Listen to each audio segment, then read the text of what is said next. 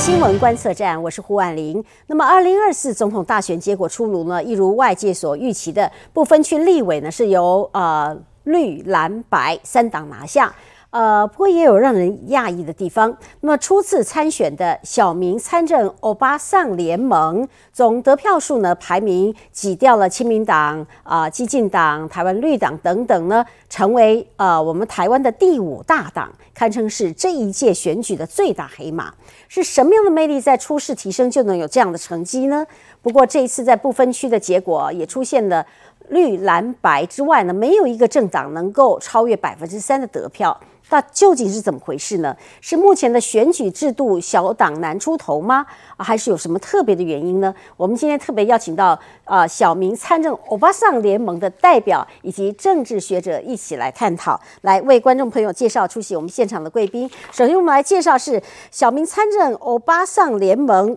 代理党召集人林诗涵。主持人好，各位来宾大家好，我是小明参政欧巴桑联盟的党召集人林诗涵。好，继续我们介绍是呃，同样是小明参政欧巴桑联盟的秘书长何雨荣。婉玲姐好，还有新闻观测站的观众朋友大家好。继续我们邀请到是政治学者东海大学政治系张俊豪教授。主持人好，各位观众朋友大家好。我们先来看一下我们今年哦这不分区的票数的得票状况，好吧？我们现在看前五名啊。那么前五名第一名呢是民进党拿下百分之三十六点一六，那么国民党是第二名啊，也是四百多万票拿下百分之三十四点五五啊。那么民众党呢是拿到了百分之二十二点零七的选票，第四名是时代力量。不过时代力量这一次呢，呃，它是第三次排名全国了哈，但是这一次没有跨过百分之三。那么再来第五名，就是我们这是第一次看到，简称小欧盟哈 啊呃，这个获得得票率是百分之零点九三，这个小欧盟。什么时候成立的？观众朋友，你有没有投这一票哈？我们好奇啊，请问你们成立多久啦？呃，我们小欧盟其实是在二零一八年的时候，我们就有参与在市议员的选举当中，然后正式立案成立政党是在二零一九年的时候，然后二零二二年又再参选了一次加，就是地方上的市议员选举。二零二零年总统大选有没有参选？就没有哎，所以这次真的是我们初试提升，就是在这次二零二四年的立委选举当中，所以其实的确蛮多全国的观民众朋友都是在这一次的立委选举。当中，哎，普遍的知道哦，原来在我们的政党里面有一个小民参政欧巴桑联盟。我们算是第五名哈，我们要再 Q 一下，就是说这个百分比的这个重要性在哪里？就是说政党不分区得票的门槛有几种门槛哈？这以前我们讨论过，我们再一次看一下啊，要达到百分之五哈是最好的境界哈，可以分这个不分区的这个分配席次名额啦，而且不经过连数直接提名总统候选人啊。那如果是百分之三的话，那也还可以，因为每一票呢都有得到百呃五十块钱，每年五十块钱的补助费。因为你如果达到百分之三的话，那你办公室的可以请呃党党员啦，可以请工作人员啦。那这个没有到百分之三的政党呢，就要自己想办法募款了哈。那剩下呢，到百分之二是可以提名这个未来以后可以提名部分区立委。然后呢，这个百分之一的话，政治现金可以抵税。可是我看这个四个。贵党都都没有，那你们也号称第五大党了。现在，那我请教秘书长，什么人可以参加你们的政党？呃，其实只要符合参与政党资格，年纪十六岁以上，不分男女老幼，或者是不同的生理性别，都欢迎参加。是你们上面写的是欧巴桑哎。对，欧巴桑联盟，因为我们有九成以上的比例都是女性跟亲子家庭，但是我们其实还有呃很多的爸爸，他是我们所有政党幕后的推手，那所以我们把它叫做欧巴桑联盟。为什么会帮你们推？男士为什么要推你们欧巴桑呢？诶，因为其实，在过去我们对于政治的想象，哈，我们二零一八年出来参选，那时候被叫做一群地方妈妈纠团参参选，还没有作为一个政党，很多人都在路上问我们说：“阿丽妈妈出来参算，那你们这个呃爸爸怎么办？那小孩谁顾？”可是其实我们知道，政治界很多都是男性，都是父亲参选，但他们出来参选的时候，很少会问说：“那你小孩怎么办？小孩谁顾？”好，所以因此我们在你们最大的政见是在照顾小孩身上。哎，对。因为我们认为，就算是照顾小孩的这些妈妈、这些家庭，他一样在政治上，他有表达他的意见、表达他需求的权利。然后我们也认为这个是需要被看见的。你们你们觉得你们为什么可以拿到百分之零点九多的选票哈，是是因为你们在选票上排到第一个位置吗？有人说这个排第一个，有人说不知道他是谁就盖了，你会不会这这到底人家讲这个是个笑话，还是说真的有可能？地利之变，整张的位置上面排第一个，有些人说不知道投谁就投你们。我们在这次选后当中得到了蛮多的回馈，的确就是因为我们的在证件公报上面，我们就放在第一个位置。你今天收到证件公报，你要看我们看政党票的证件的时候，你第一个一定会看到我们。那同时之间，小欧盟我们在证件公报上，我们会有一个很可爱的欧巴桑的图，就是我们的就是党徽上面那个欧巴桑的图会放在上面，其实非常的袭击。那第二个是，其实我们非常多的民众给我们的回馈是，他认真看了各个政党的证件之后，他觉得我们所提的证件是最贴合作为一个家长，作为一个亲子家庭，他们感受到在台湾到养育孩子的辛苦在哪里，而我们提出来的证件切切实实能够对应到他们的需求，跟能够解决他们的问题，所以他们就会觉得说，哎，支持这样的一个政党，好像是真的能够去面对到跟一般的民众一起去面对。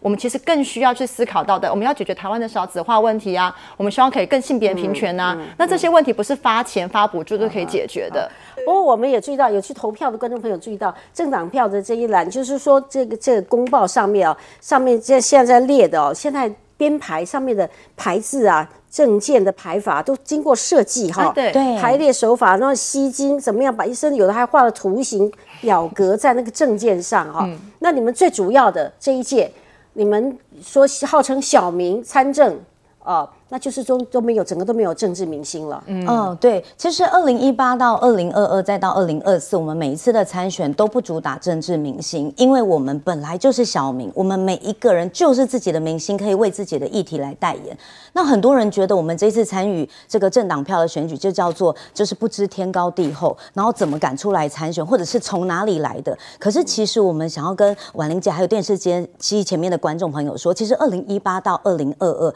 我们评估过。我们每一次的市议员的得票率至少都有三趴到六趴，所以是在这个基础底下，我们觉得二零一八我们总票数推出二十一个候选人市议员哈，可以得到八万多票。那二零二二年呢，拿到了五万多票。我认为台湾一定有一群的民众，他是真的是理性投票，然后愿意看政见、看政策，看到我们的这个政策可以支持到亲子家庭。所以，我们二零二二年那时候就决定，好选完了之后，我们再参加二零二四，作为我们第一次的国会大选。那请问你？你们的证件都一致吗？这几年来都是同样的范围吗？都同样，你们的主轴就是照顾家庭、照顾小孩的福利吗？哦。我们这一次，因为其实过去我们在市议员的层级里面，其实会比较多的讨论到从县市的层级里面，我们怎么样去落实这样子的呃关注到儿童的议题，或者是老人的长照啊。因为作为家庭主妇或者作为全职妈妈，其实家庭照顾的责任其实很重的。然后也包括我们很多的家庭会带着孩子到公园去玩的时候，我们也会谈到公共空间怎么样去设计跟规划，更符合能够达到亲子友善的。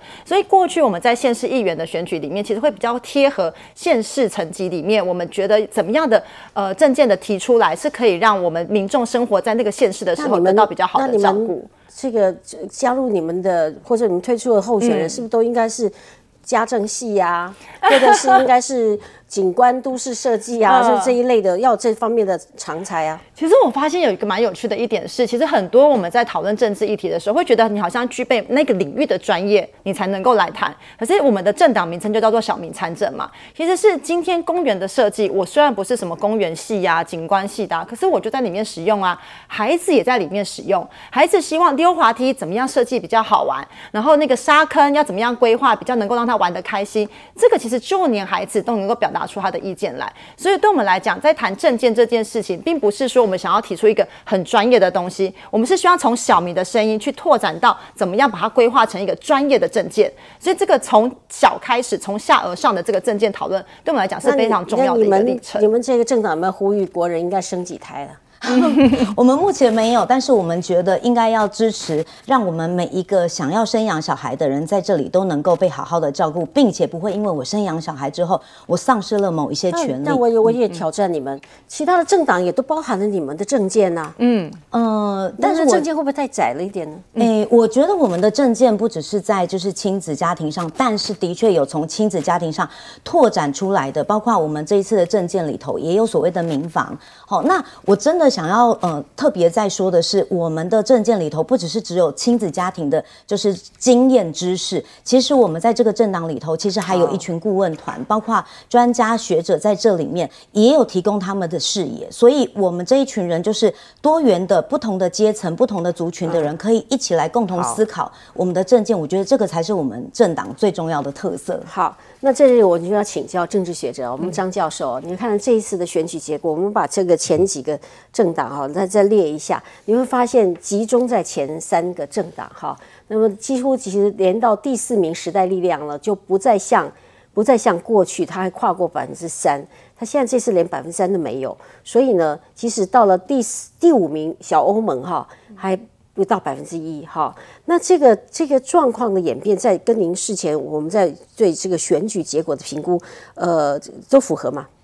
呃，对，我想大概在制度不利于小党情况之下，大概这个结果也不会令人太意外了哈。不过，我想首先还是要先勉励一下我们这个小欧盟这个新的政党哈，因为确实在一个新的政党里面，能够在这一次不管怎么样有没有超过一趴哈，现在排在第五名，确实已经是蛮蛮蛮不错的成绩。而且我这边也提供了数字哈，我觉得我们总统大选有所谓八年魔咒，其实我自己也观察到，刚刚各位看那个图卡哈，其实。不分区的票也也有某貌似八年魔咒哈，因为各位看到像亲民党从二零一二年到二零一六年，然后二零二零年他就。它就没有分到不分区了哈，时代力量也是一样，二零一六年到这是二零二四年，它就已经消失了，所以它有这样的一个八年魔咒的情况，所以我觉得小欧盟其实未来还是蛮值得去那你现在是跟他讲，他也只有八年的，哎，所以所以我我觉得说这个这个可可取代性是存在的哈，可取代性是存在。不过我们回到一个比较现实的状况哈，就是说，当然除了制度对大党比较有利以外，我自己也觉得可能更重要的一个问题是，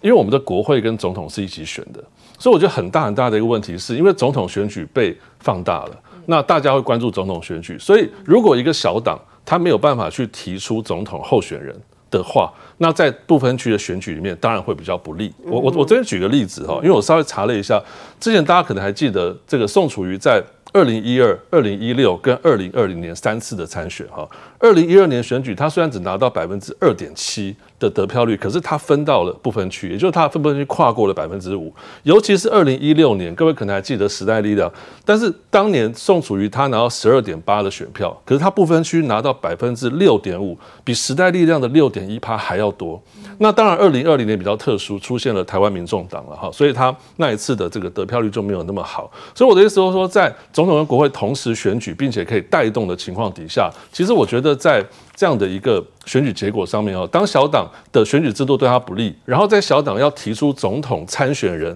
其实那个门槛也是非常高的哈，就是呃不只是要有五趴门槛，然后并且也同同样是要有所谓的保证金，这这一大堆的问题，所以我我想这一些问题可能会造成呃小党在不分区选举上面相对没有办法比较能够呃这么有优势的情况。那我觉得我还要提一点，就是刚图卡上看到那个。呃，一趴、两趴、三趴、五趴的这个门槛哈，那这样的门槛其实它更让小党在经营上面哈，我觉得呃，不只是在政党补助款这个地方，如果你没办法跨过百分之三，那个经营上面的财力好其实是比较困难。另外啊，因为小党可能越来越弱，而大党越来越垄断哈，所以。人上面，人上面可能也会造成这个党里面会不会有一些人，他为了要更好的发展，比如我们这时候这时候看到了，过往可能偏向比较绿的，偏向比较比较这个时代力量，都跑到民众党去，所以这些政治明星，他可能就会想要跑到其他政党去，所以对小党而言，除了制度。除了有没有办法提总统的候选人，另外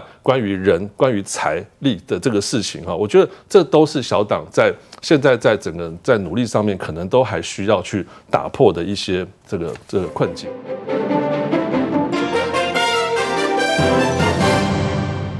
欢迎再回到新闻观测站的节目现场。这一集节目呢，我们来关心现在国内的这个呃政党票所这个派分出来的几个政党的这个排序哦，出现了变化。那么今天我们邀请到全国第五大政党哦，哈 小小民联盟是欧巴桑政党哦。那他们今天选后来介绍他们是这种政党。呃，我我在这里先请教这个张教授，您有提到，其实国内虽然说现在号称。都现在都有三个党会提出总统候选人，至少三个党，但是呢，大部分也就在两大党之间。那么虽然现在有一小，可是我们想想看，以以那个图表，这个三三次选举哈，我我们以亲民党为例，在两千年的选举之后呢，两千年总统大选之后呢，产生了亲民党这样的一个政党。亲民党一直到了二零二零年都还呃有一些还跨过百分之三。好，虽然它的影响力呢到二零零年下滑了啊，那么可是到二零二四年，这个政党现在不到，也还输给了我们这欧巴桑联盟哈。那么亲民党现在不到一趴，那么其实他在八年以前，其实还有亲民党还有是第三第三大党。那么我们要看到，二零一六年当时新党还在这个排名第五，也排到百分之四点多。其实这个这里面产生的一个问题，说它会起伏。其实，但是亲民党跟新党过去也大致上是从国民党出走了很多，所以是不是代表其实国民党到前几年也出现了一种回流潮嘛？是因为这样，所以这些小党有相对的示弱了。对我，我觉得这个问题当然也就是跟小党确实刚提到生存不易了哈，所以在内部。的可能就会产生许多的一些可能比较政治型的明星哈，他可能就会想想要去往大党这个地方去靠拢。因为他自己觉得他自己独立生存比较困难吗？对，因为小党要能够茁壮起来，其实确实是比较困难，所以他可能就会形成呃个人的风格、个人的力量可能会强过于这个政党，所以他使得他为了未来想要去更上一层楼，所以他很可能就会往更更更好的这个方向去发展。但是我觉得可能还有另外一个比较大的问题是说，刚刚各位看这个图卡，其实事实上，呃，台湾差不多从二零零八零九年开始哦，其实都面对的是一个比较新的选举模式，而且在这个叫做呃这个呃资讯时代越来越蓬勃发展情况之下，这一些传统的政党，它要如何的走向所谓年轻化，或者在网络上面能够去做出更多的对话？好，我觉得这个这个问题可能也是呃过去这些比较传统型的政党后来逐渐走向视为可能蛮蛮重要的。其实传统型的政党有。呃，有比较年纪比较大。呃，我我我知道没有这个意思了哈，但是就是说，这个比较传统型的政党，它在过去在操作选举上的做法，跟后来整个呃这个叫做资资讯时代或者传播的这一些媒介平台哈，在整个的这个呃操作的做法上面，其实是大不相同的哈。那当然也因为后来历经了太阳花学运之后，其实这一些新兴的政党，其实慢慢的出现之后，它其实就产生取代效果。我们做几个实际的超验假设，其实在这一次的总统大选之前，在报名之前。系我们知道宋楚瑜是这个亲民党，大家都觉得他是主席啊，就是他还曾经考虑他再御驾亲征哈，再一次，那他无非也是要拉抬亲民党。我在想，应该他也知道要参要真的挑战总统大位已经很辛苦了哈，但是他参选也是要拉抬亲民。如果他执意参选的话，那么他能不能够排上这个？他上这一次的选举结果会不会比就是比较靠近上一次的选举结果呢？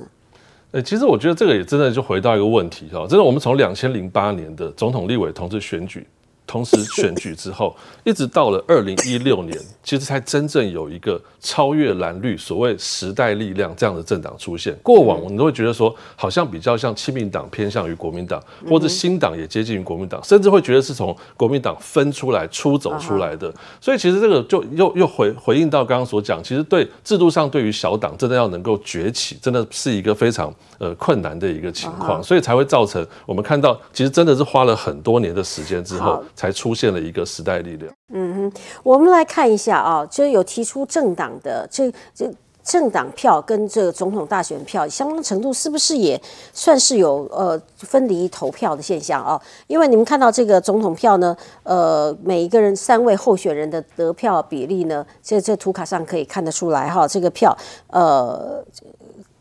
这份了，从这里可以看出来。但是如果你再推回到跟这个政党票，其实感觉上是有差距的哦。所以这个差距，也就是代表是不是我们所谓的这个分离投票呢？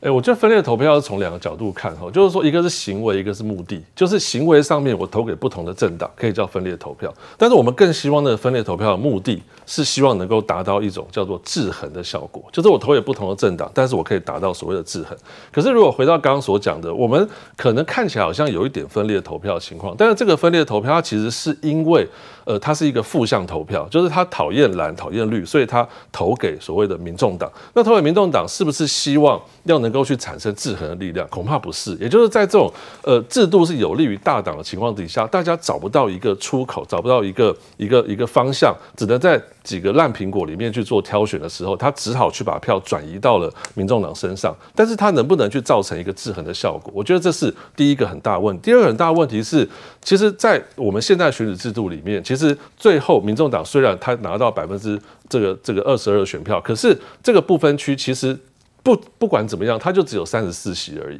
那这样的一个三十四席，其实它会造成选民的票进去之后，跟那个席次其实会产生很大的一个落差，所以它相对的也会去稀释掉制衡这个效果。所以你可以看到国民党跟民进党，它在全国的这个选举加起来，它所得到的选票，可是它可以拿到超越它选票的比例。过往可能拿到。百分之五十的选票，我就可以拿到立法院七成的席次，所以这个造成这样的一个稀释性，这样的一个制衡的效果，其实是会更加的下降。好，我们再请教我们的全国第五大政党，就在这种情况之下呢，你们觉得下一届要不要推出总统候选人呢？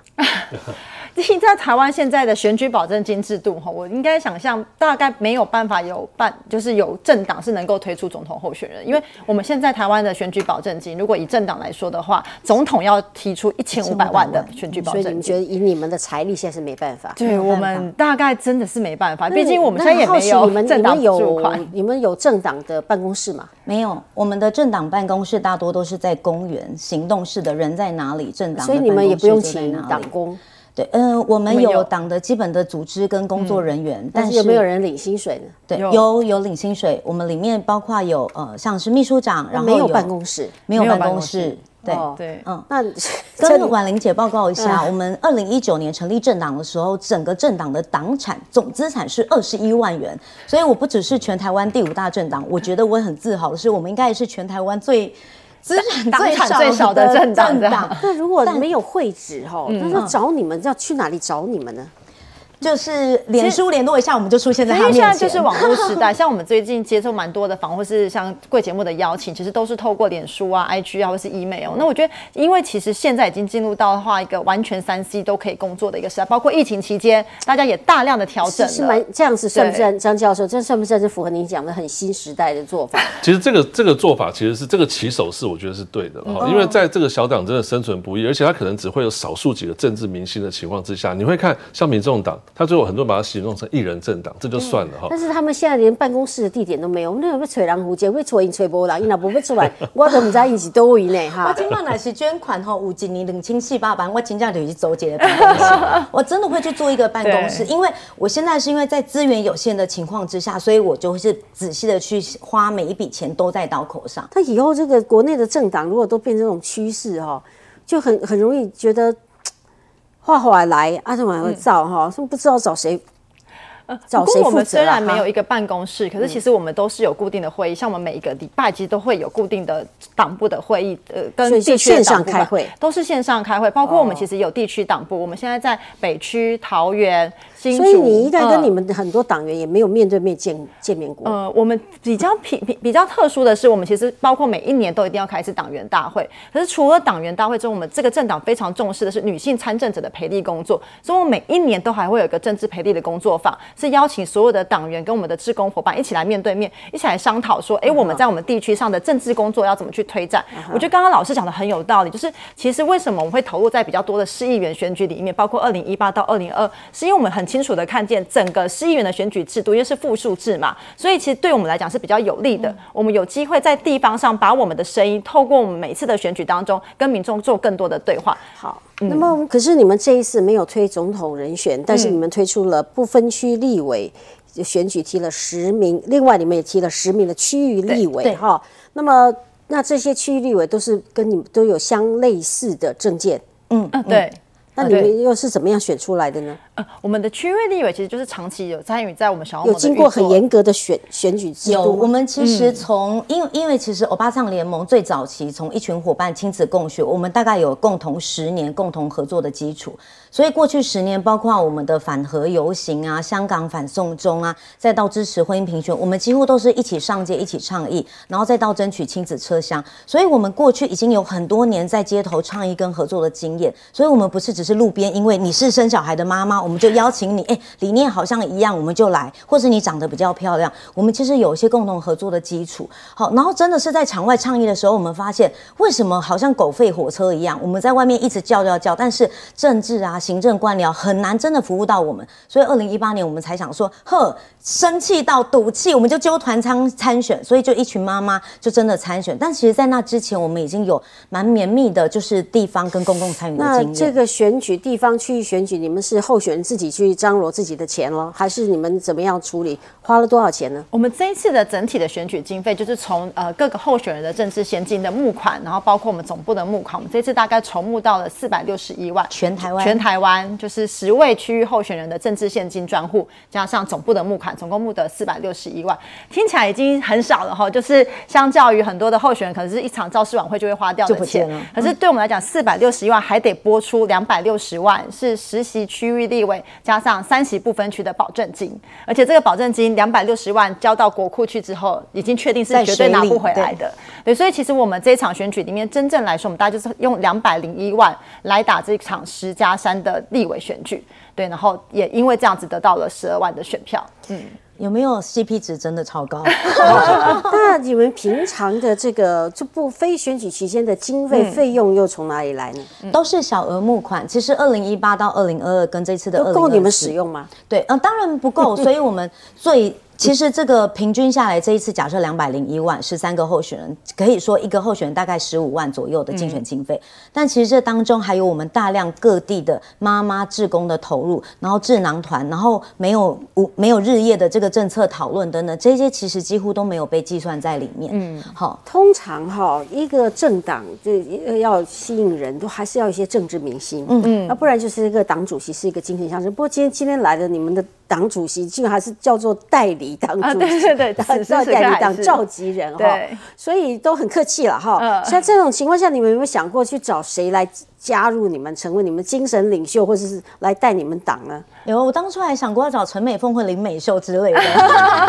他在讲的是我们那时候在选择不分区立委的时候，其实我们有蛮多的在内部的一个思辨，就是说到底我们怎么在想，我们不分区照理说是一个政党来讲的招牌，我们推出样什么样的候选人，好像代表了我们某这个政党能不能够被社会大众更多的看见。所以的确像前几年会有一些小政党，他们就是会找一些比较知名的人士来担任他们的不分区立委候选人，以凸显他们的一些政治的形象。那这一次我们在不分区的名单里面，我们第一位提的是高云婷，她其实就是家里有一个呃老妈小孩的一个妈妈。那对我们来说，为什么我们会选择这样的一个妈妈来作为不分区立委？有一个很重要的精神是，因为我们的政党名称就叫做小民参政嘛。那这个小民代表的是，它代表是不同的身份、不同背景的人，他的在台湾生活的困难都应该被看见。可是像我们在跟高云婷在讨论她的呃在。面对台湾的特殊教育的问题的时候，就会发现，其实，在我们的政策环境里面，很少关注到资源，其实很少放在特殊教育议题里面的。所以，当时我们在邀请他的时候，就是跟他讨论，我们很希望透过我们的部分区立委选举，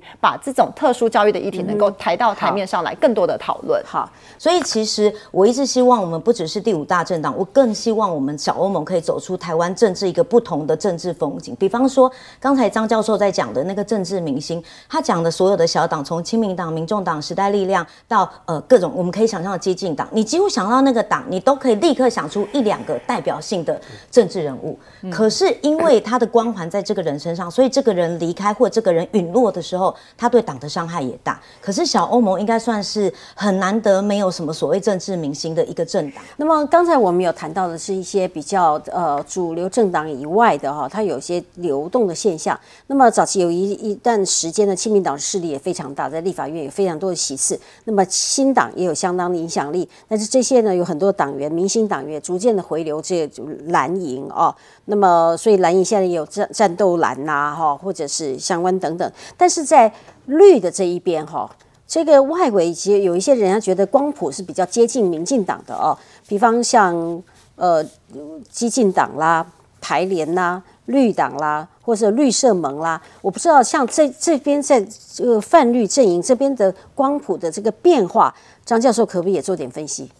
呃，我觉得这个在泛绿光谱这边的变化，当然从我们过去看到，当然台联是第一个啊，就是我们可能看到它是比较。呃，这个走上台湾独立的这样的一个一个意识形态，但是如同我刚刚所讲，就是说在这个选选举或者是资讯时代越来越这个变迁的情况底下，其实传统的这样的一个台联党它逐渐的式微了哈。那后续出现的激进党或者是时代力量，我觉得这个当然跟呃台湾的公民社会崛起啊，我觉得可能有很大的一个关联性。好，但是我觉得这个问题当然也是跟呃。过去几次的选举，其实真的都有两岸的因素，我觉得这个是可能是最最大的一个关键。那这样的一个关键，其实即使我们看到像激进党，他在呃上一次选举的时候，在二零二零年选举，他甚至是可以去当选到区域的立委，其实也会跟民进党会有很大的一个关联性。所以，我我觉得呃这个这个所谓呃比较偏向于绿的光谱的这一边的这一些小党，它不但是。在选举上面，可能必须还是要跟绿保持一定的一个关系。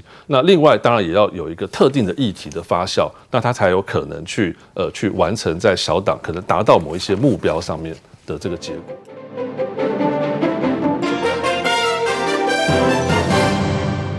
欢迎再回到新闻观测站的节目现场。今天我们的节目很特别啊，我们邀请到全国第五大政党哈。这个小民联盟欧巴桑政党哈，这个我们刚刚也提到，就很多的这个呃主流政党以外，其他政党会出现一些更替哈。那么有一些出现一些变化，那当然要看时代的情节。那每一个政党呢，可能最高在这个总统大选层次，就希望能够提出政党候选人。但是其实际上有很多政党还是没有提。我们这一届就三组啊，那其他其实这次参加政党不分区政党票的呢，有十六个政党哦。那么这在这样子以这个制度，现在制度也请教张教授，以现在那个制制度，就是说小党出头机会，就觉得好像。限制就比较多了哈，你一旦跨过门槛呢，你又得到鼓励，又一个正向循环，办公室也有可以租场地，然后又有个付给员工薪水哈。那现在是什么都没有的小党，其实这这个政党的这个设计哦，制度上，呃，这样子继续下去适当吗？其实谈谈到制度哈，我们刚刚谈到像刚刚看到那个数字一趴、两趴、三趴，这个是选罢法，但是。可比较严肃一点讲，就是谈到那个五趴的门槛哈，或者是三十四席的部分区，或者是这个叫做呃这个并立制，就是在那个这个最后计算选票跟席次上面，这些属于宪法的层次，它是宪法增修条文上面的规定哈。所以即使认为它再怎么样的不合不合理。呃，可是，在宪法上面要去达到修宪，真的是第一个很困难的情况。那第二个，除了宪法上的规定以外，事实上针对这个问题，我想，呃，的来宾应该也很清楚哦。这个大法官会议在释字七百二十一号就做出了，曾经做出过这个解释。他认为这一些的门槛也好，席次的分配也好，都没有违宪的问题。他既没有去违反叫做民主共和国原则、主权在民原则。平等权、选举权，或者是我们最根本的叫自由民主宪政秩序。好，但是即便这样谈哈，但是我觉得，呃，七二一号解释案里面，比如说当时的这个黄茂雄大法官，他提出了不同意见书，我觉得这个蛮值得大家来做做一个思考哈。因为在这里面他提到说，第一个哈，比如说我们看到说，在第七次修宪创造出这个门槛的任务型国民大会代表，只有二十三点五趴的投票率。也就是说，二十三点五趴投票选出来的这一群人，他决定了我们台湾民主政治现在的一个格局。他认为这个是非常不合理的哈。第二个是我们刚刚提到席次比跟得票率的这个对比，它其实会造成很深层一个问题，就是我们人民要投票要票票等值，但是这个完全没有办法形成一个票票等值，就是这党票对应到席次不到三分之一的席次。不到三分之一的席次，那这个其实对于这个问题哈，其实未来台湾民主政治的发展，其实当然会有影响。那我觉得更重要的是，这个黄茂勇大法官他在不同意见书，他甚至很直接写到，因为他自己是做税法、做经济的，他他拿经济上来比喻，他说你这样做的话，其实就好像经济上面两个厂商联合来垄断这个市场，造成其他的政党到其他的厂商没有办法进入到这个市场里面，所以这会有横平性的问题。那这个问题其实又回到更根本，就是说他是不是？平等权好像也没有办法得到保障，所以我觉得这个其实都是呃未来哈在台湾民主政治的道路上，其实可以思考。好，不过可是还是回到它是一个宪法问题，甚至也曾经视宪过。所以当修宪很困难，好，那这个问题情况之下，我觉得也许了哈，也许我觉得可以回到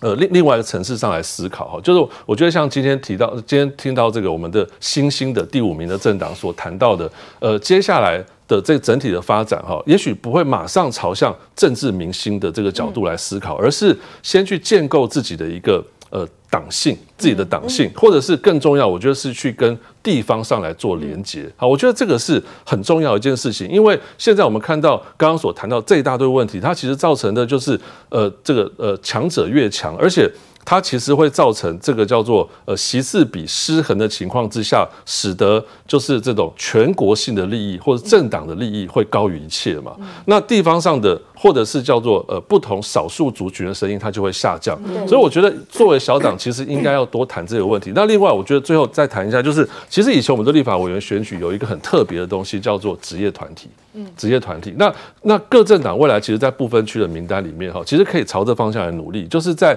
呃这个职业的代表上面，其实可以去提出更多的看法，而且将来呃所所进行实际上问政的时候，这些职业团体的代表有没有真正去发声？那这个当然，目前我觉得民进党可能在这边做的是比较多的